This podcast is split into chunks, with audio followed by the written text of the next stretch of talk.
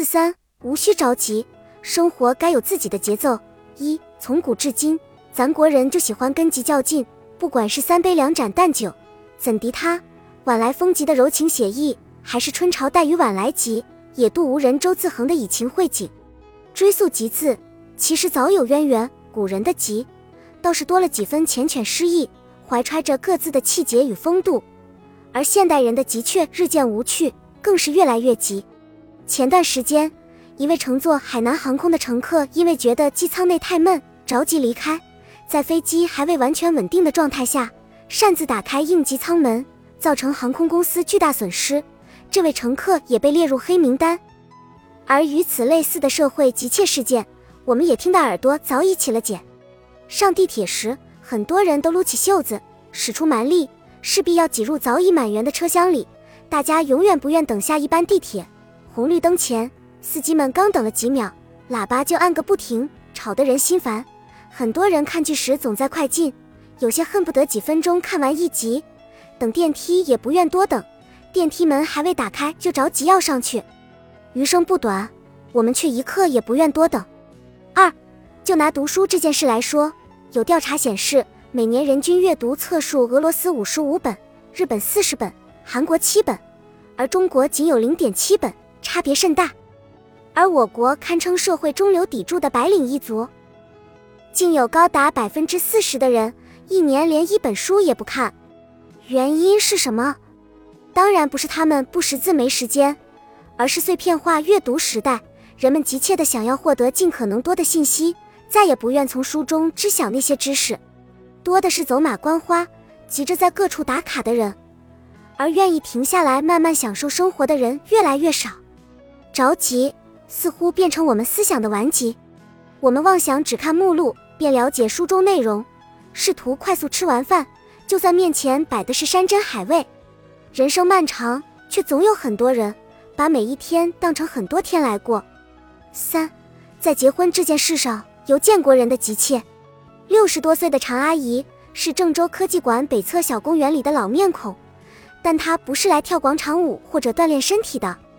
在这公园的小小角落里，扎堆着一群像常阿姨这样的老年人，他们都是为了儿女的人生大事才聚集于此的。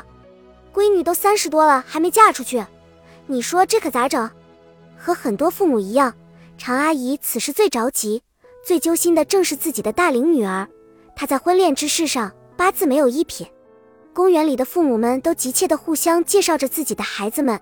他们觉得孩子就该二十五岁结婚，二十八岁生孩子，三十岁考虑生二胎。可是恋爱不易，婚姻也并不是儿戏。你光着急，孩子就能遇上相守到老的爱情吗？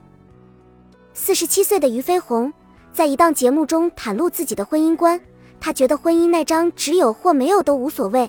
年近五十岁的王菲。如今依旧处在恋爱期，活得像个二十岁的少女。你为他们的状态着急，我倒觉得他们活得很自信。那些世人所理解的欢愉，那些在逼迫下被规则化的爱情，细细看来，其实并不适用于每一个人。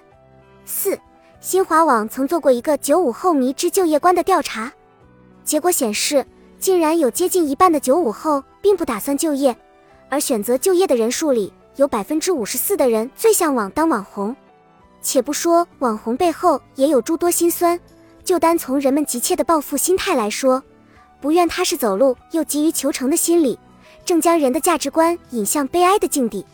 读万卷书不如看十秒小视频，行万里路不如给主播刷一个好礼，这就是年轻人急躁而肤浅的生活在当下。针对这个现象，我也问过我的弟弟。你想当网红吗？他肯定的点头回答：“读书挣钱太慢，而当网红可以立马挣很多钱，立马挣很多钱。”这些字眼组合起来，仿佛能看到大家焦急的心态。那是灵魂没有内容的空洞，是对待金钱的过度崇拜，是对人生前途的莫大焦虑。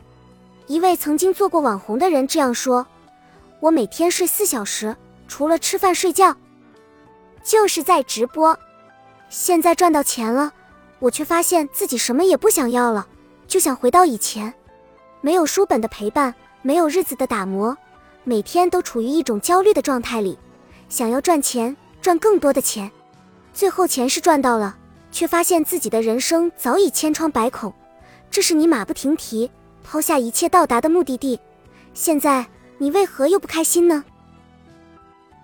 本集已经播放完毕，感谢您的收听，喜欢请点赞关注主播，主页有更多精彩内容。